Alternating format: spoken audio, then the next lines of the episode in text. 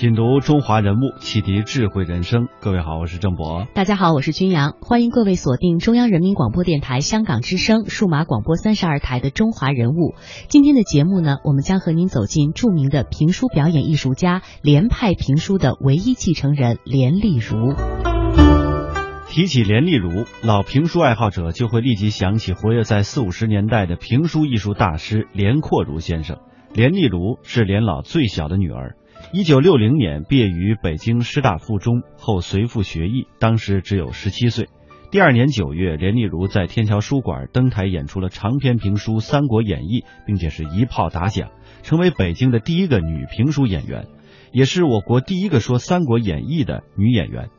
连丽如为广播电台、电视台录制了十几部长篇评书，播出之后受到了听众的热烈欢迎，被评为优秀演播艺术家。从一九九三年至今，他多次赴新加坡、马来西亚等国。新加坡国际广播电台播出连丽如播讲的《红楼梦》，也同样受到了听众的热烈欢迎。连丽如，连丽如是第一个把评书艺术带到国外的艺术家，也是第一个尝试用评书来演播《红楼梦》的人，受到了国外华人的一致赞誉。智斗鳌拜在少年，平定三藩收台湾，辨别中间平叛乱，康熙微服访民间。连丽如。评书大师连阔如之女，连派评书的唯一继承人。十七岁开始在书馆学书，十八岁在天桥书馆登台演出长篇评书《三国演义》，一炮打响，是北京的第一个女评书演员。随着北京最后的一家书场天桥书茶社的关张，京城书场里培养出来的评书艺术家，现在仅有连丽如一位。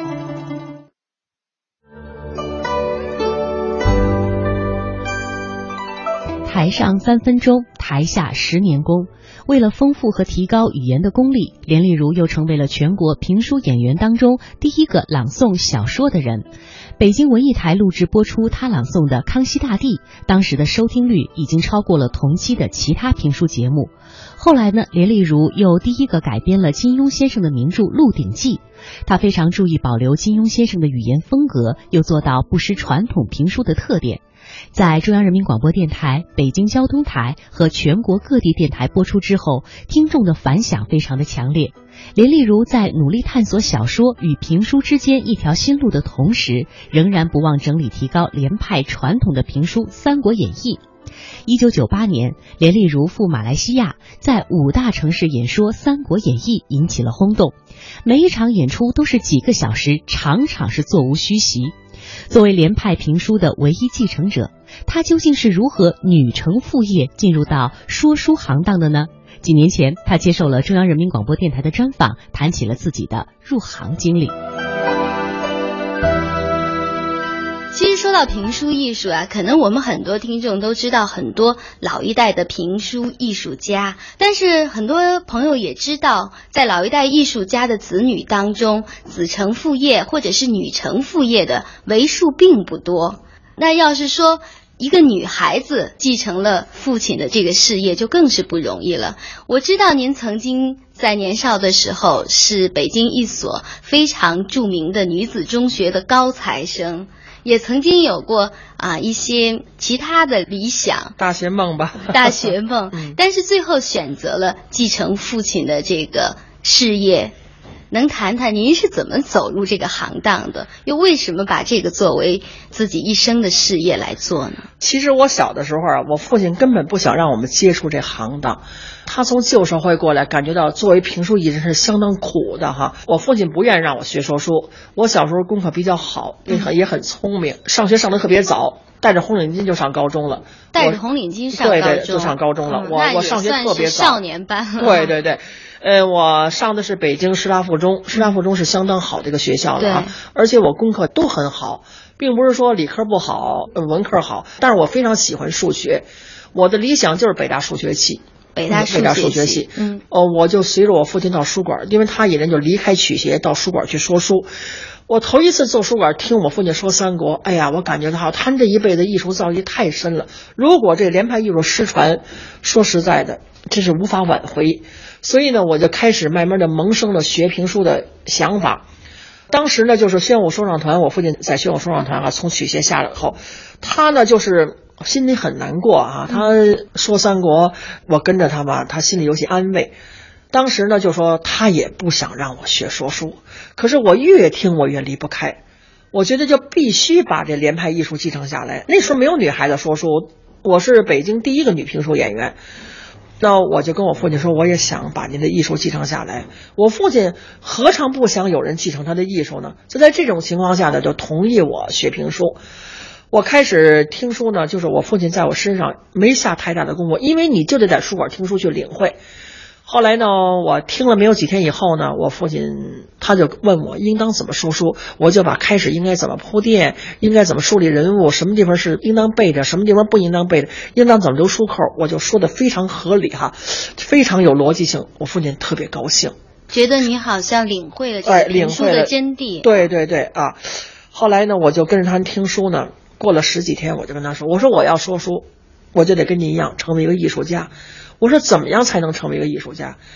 我父亲说：“你去学吧，你就记着我一句话：懂多大人情，说多大书。”那时候我十七岁，我真是不懂这句话。到现在，我确实理解我父亲这句话的重要意义了。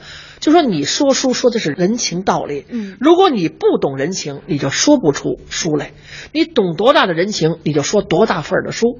我现在确实深深体会出这个道理来了。所以说我父亲让我学三国呢，为什么？因为我是女孩子啊，那时候学评书的，呃，就是即便男孩子他也没有这么高的文化，过去老艺人都不识字的哈。我父亲呢家里很穷，我们是满族镶黄旗的旗人，老姓姓毕，毕鲁氏。啊，我父亲因为呃说书叫连阔如了，他叫毕连寿，就改成连字，我们这门儿就姓连了，就姓连啊，就姓连了。我父亲呢，他是木生，他没见过他的父亲，就没见过我爷爷。嗯他从小非常苦，就上过两年私塾，但是他可以到大学讲课，就完全凭着自学。跟你聊聊天，他要听听你在哪什么地儿出生，你的家乡的特点是什么，风俗人情，他学了要放到书里去。非常有心非常有心，就是上就是可以说上厕所都拿着书，就是老是在学习。那么这种精神一直鼓舞着我，所以我学说书呢，就是我父亲让我学三国，因为我是师大附中的学生啊，那看古文就没什么太大问题，嗯所以呢就选择了三国。三国是文书。啊，呃，因为他研究了三国几十年，对三国确实研究出了这个连派的座谈三国，连批带讲，我就开始学三国。一般的话，学说书恐怕得有好几年才能学出来吧，才能敢上台说书。嗯那么我学了一年，我上台就说三国，就是在北京挺在评书界挺震动的。就十七岁的孩子刚学一年就上台说三国，那时候我学说书呢，为什么我叫连丽如？这里边有个故事，就是我父亲呢，就是在五六年的时候啊，呃，周总理指示呢，就是中央广播说唱团，那时候白凤鸣是团长，带着侯宝林他们这些人呢，到南方进行南北曲艺交流。我父亲在中国曲协，所以周总理就说你必须要请到连先生。我父亲跟着中央电台到上海以后呢，周总理住在国际大饭店，就接见我父亲，说你这么好的艺术有没有有没有徒弟？嗯我父亲说没有。那么子女呢子女也没有学说书，说你一定要把连排艺术传下去，因为刚刚解放的时候，那时候第一届文代会，我父亲在中南海说了一段红军飞渡乌江。周总理当时就非常肯定啊，说你们部队文艺工作者刚刚进城就要钢琴呐、要这要那，可是连先生凭着一块木头、一把扇子就说了红军长征的故事，多大的鼓舞！所以他一直就想着我父亲的艺术有没有传人。后来我父亲那个，当我要学评书的时候，我父亲说想起总理这个南行，因为我父亲到南方的时候啊，总理接见完了以后呢，他经常去听呃南方著名评话表演艺术家王少堂的《水浒》，嗯，就特别喜欢王少堂的孙女王丽堂。丽堂姐呢比我大一点儿，她呢就是很好，我爸爸就特别喜欢她。后来让我说书的时候呢，也做了一件就跟丽堂姐一样的上海的那个黑缎镶绒边那么一个对襟的那么一个，呃，当时很穷了，很窘迫了，花了五十多块钱给我做了么演出服，就说。给我起名叫连丽如，本来什么都是小如啊、少如哈、说我为什么叫连丽如呢？说南方呃，立堂继承南南方的王派评话，北方例如继承北方的连派评书，所以我的艺名叫连丽如。啊，连丽如连丽如，嗯我就觉得吧，我父亲对我的期望和北京评书界的对我的期望我觉得我就应该好好说书，我就这么走上了说书的道路。人物穿越时空，人生启迪智慧，人文润泽心灵，人性彰显力量。香港之声，中华人物，为你细数那些被历史记住的名字。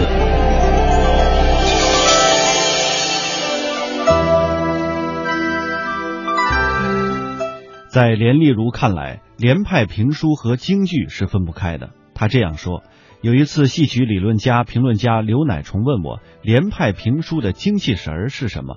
我说，连派评书的精气神儿就是对书本身和书中人物的理解，还要把京剧演员表演的精华融入到说书表演中，把内在感情、京剧演员的唱念做打结合在一起。我是听京剧长大的，我父亲其实就是个戏曲导演。他给很多班社说书，也给王永昌连说台本的《水浒》。原来很多老的京剧艺术家都听书。连丽如的父亲连阔如跟很多老一辈的京剧艺术家都是好朋友，与金少山、叶盛兰比邻而居。他说：“我第一次知道叶深沉这个曲牌，就是跟父亲去听马连良先生的击鼓骂曹。我父亲跟郝寿臣先生是七十多年的交情。他说鲁智深也得唱。”唱起来，整个就是一好派花脸。郝寿臣就在台下哈哈一笑。连丽如现在有个女学生在八一电影制片厂工作，他就建议学生去中国戏曲学院学习京剧。他说啊，现在他已经学了伍子胥和梅龙镇，最起码知道这髯口该怎么捋了。连丽如说，评书表演也讲究唱念做打。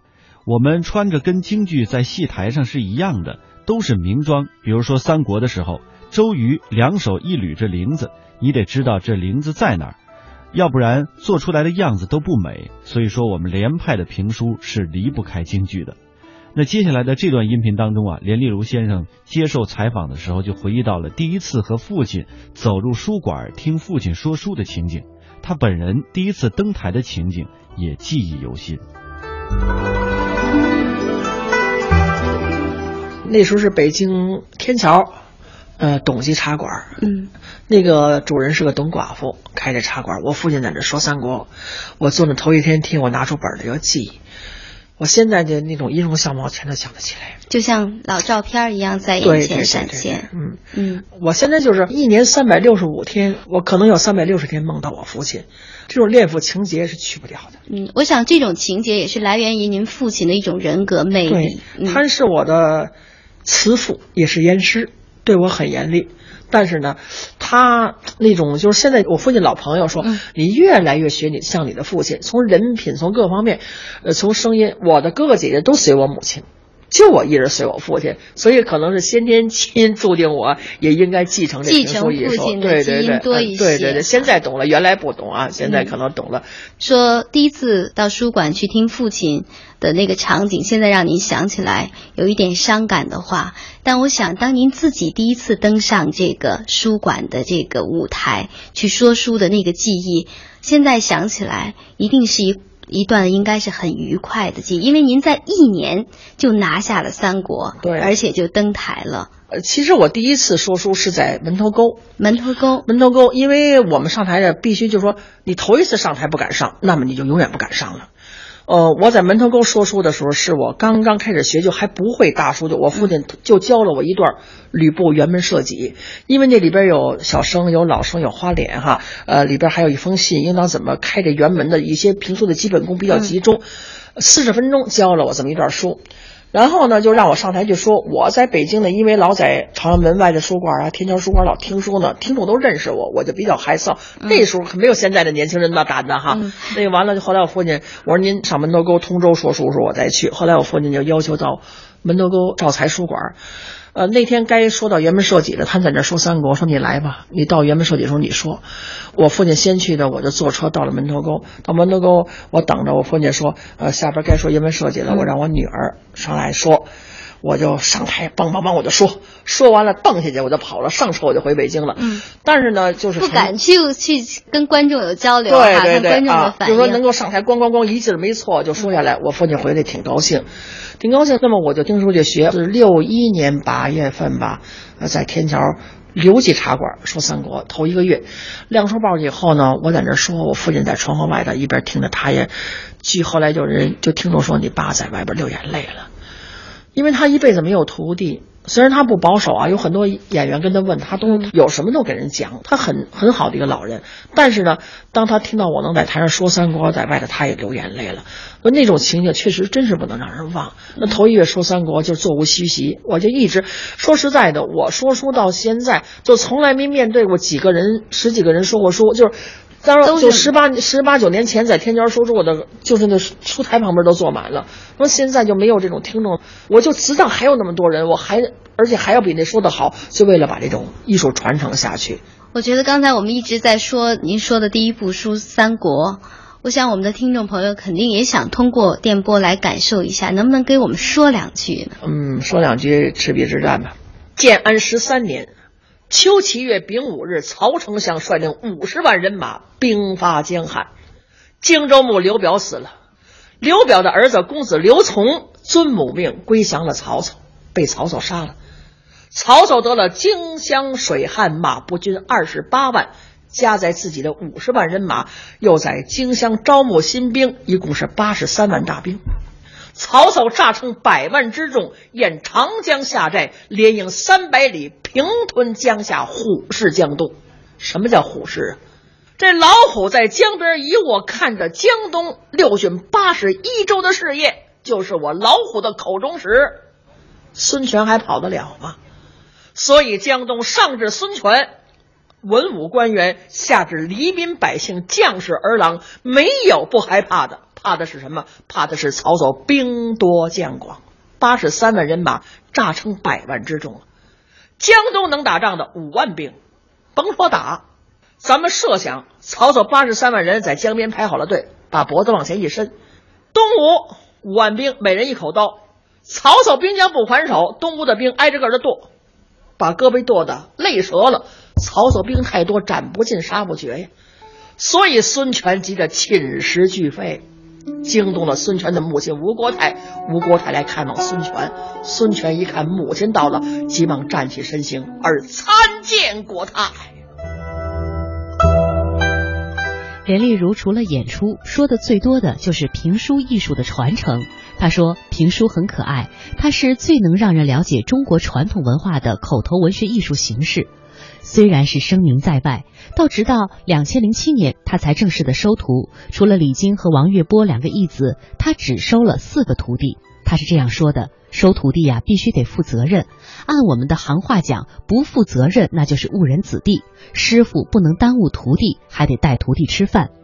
连丽如说，父亲一生没有收过徒弟，就是把人品看得最重要。资质和人品，这也是连丽如收徒的两个标准。他这样说：“这个学生资质够不够？学习艺术得有天赋，还得有应变能力、语言能力，还有一个重要的标准就是人品。他酷爱不酷爱评书？他学评书的目的是什么？如果只是为了去挣钱，对不起，我不收。”连丽如坦言，自己说了一辈子书，现在最大的希望就是评书能够传承下去。熬了这么多年，我一年的演出费可能也不如大明星一次的出场费多。但我追求的是艺术，我必须得把评书传承下去。你有多少房子，不就多一个睡觉的地儿吗？那接下来呢？连丽如谈到了作为一名女评书演员的不同之处，以及对青年一代评书人的寄望。我们发现啊，说评书的艺术家绝大多数都是男性。那您作为这个一个女性的这个评书艺术家，您觉得跟其他的男性评书艺术家来讲，您还要面临什么困难？因为评书吧，他很少说女人，尤其像说张飞这一类的人物，女演员更不好驾驭。但是呢，我觉得哈，有人说我现在很像我父亲，其实我像我父亲的神韵。嗯，我并不是学样，我父亲是四五十年代的名演员。我呢是二十世纪尾二十一世纪初，他生活的年代不一样。那么需要我呢，就是要继承连派，而且要发挥自己的特色，很难。我面前又没有一个先辈，一个女评书演员应该怎么做？嗯啊，我就觉得女演员应该有她的神韵美，你不应该把自己演得很粗糙、很野。我觉得应该有一些细腻的地方。对，应当有一些展现女人的这种特色的地方，嗯但是又不去妩媚。又不能跟戏曲呀、对或者其他的这个，比如其他的曲艺啊，呃，这个大鼓啊这些又不一样又不一样，所以就在多年的实践当中呢，我也在逐渐的摸索。所以呢，你必然有女人的这个美，还要有男人的阳刚之气，把它结合，要不然看，哟呵，这女的跟男的似的，就没有意思了。所以很难，很难的。但是呢，我觉得现在我说书吧，还得到了听众的认可啊，嗯，就说觉得好像是我有这种。女性的演员那种，但是我的性格呢，说实在的，会有人就说我不是那种女人的那种柔柔作作的那么种，嗯从小我也是那么个脾气。所以就是粗中有细，柔中带刚，可能我想这就是这个女评书艺术家与众不同的一种魅力。对对对，那其实刚刚我们在谈到这个评书与您的生活的时候，您之所以那么多年那么苦，一直非常执着的坚持说书，坚持说好书，坚持继承这个连派艺术的精华，而且自己有所发展。就是希望这门宝贵的语言艺术能够完好的保存下来，而且能够让它发扬光大。那么面对下一代的艺人，现在从这个传承来看，您是担忧呢，还是觉得大有希望？呃，在担忧中看到了希望，但是在希望当中又看到了担忧。年轻人学评书啊，由于现在他没有书馆的锻炼，反正我在电台拼出来了，我在电视拼出来了，我也有点名望了，钱也挣了。有一部分人哈，他就不舍得到书馆来锻炼，啊，当然这个呢是是历史给造成的，他在下来锻炼是个要要很大的突破。那么现在新的年轻人学习呢，他摸不着门，我不知道应该怎么学，嗯呃，也摸不着头。再说一个，说实在的，有下决心学评书这几年，真是念大学、学硕士、学博士，真是能学完了。那么学书书，你又能得到什么结果？你说我成戏啊，我嗓子不好，我可以学武旦；我不成，我可以演丫鬟。但是说书就耍你一人，成就成，不成就不成，很困难。压力太大，压力太大。再说一个年轻人，现在有的有个别的年轻人，呃，不是不会说书，文理出身，家里就干这个，说的也很好，艺术掌握的也不错，但是爱胡说。我们应该说的健康一些，很贫。很贫，而且就说瞎编乱造。嗯，也有这种个别的啊，但是大部分还是很好的，所以我希望这些人呢都能够很好的利用我们今天的条件，多好啊！现在中国发展的这样，很好的利用条件把书都说好。我相信中国那么多人喜欢学说书的多了，希望他们能够真正的学学呢，不不见得就非得按过去什么拜师啊什么的，只要你坐着听书，打开电视也能听，打开广播也能听，认真的学，我想。找着锻炼的机会，我们这些老的评书演员会关心他们，他们也努力。我想从这个困境当中还看到了希望。今天看到那么多年轻人来听书，我觉得这种希望正在燃起。嗯，可能这也是您在书场才能够感受到的那种非常真切的体会。嗯那从您的艺术实践来看，您觉得一个评书艺术家应该具备的最起码的素质是什么？我觉得应该先做人吧，这一撇一捺人字不是很好做的。就正像我父亲，还有好多老艺术家说：“你懂多大人情，说多大书。你不懂人情，你怎么去会处理曹操、私通、袁绍的底下这些文臣武将的信呢？是吧？你不懂得人情，你怎么会能说秦琼为朋友两肋中插刀呢？是吧？你不懂得一个帝王创业的辛苦，一个帝王怎么从事，你怎么能说出康熙去微服私访，去为汉官平反昭雪呢？所以你必须有他的胸怀。另外，文化素质，这个文化底蕴是很重要的。当然也要具备一些口才哈，这是先天的条件，以及你的语言变应能力。跟主持人一样嘛，你的语言变应能力就应当有。但是呢，评书好像我觉得更难一些，更难，更难得多。对对对，所以需要你很丰富的知识。只要好好他知道了这评书需要什么，认真学习，我想现在的年轻人都那么聪明，没有什么办不到的。先做人，再学书。对对对，嗯嗯，在学书说的过程当中，就更使自己更好的做人。说几句《三国演义》的曹操的短歌行吧，也是我对人生的感慨。对酒当歌，人生几何？譬如朝露，去日苦多。慨当以慷，忧思难忘，何以解忧？唯有杜康。溯华夏五千年，英才辈出；激扬文字，书写风流；跌宕声韵，记录千秋；征战沙场，气吞山河。这里是香港之声，中华人物。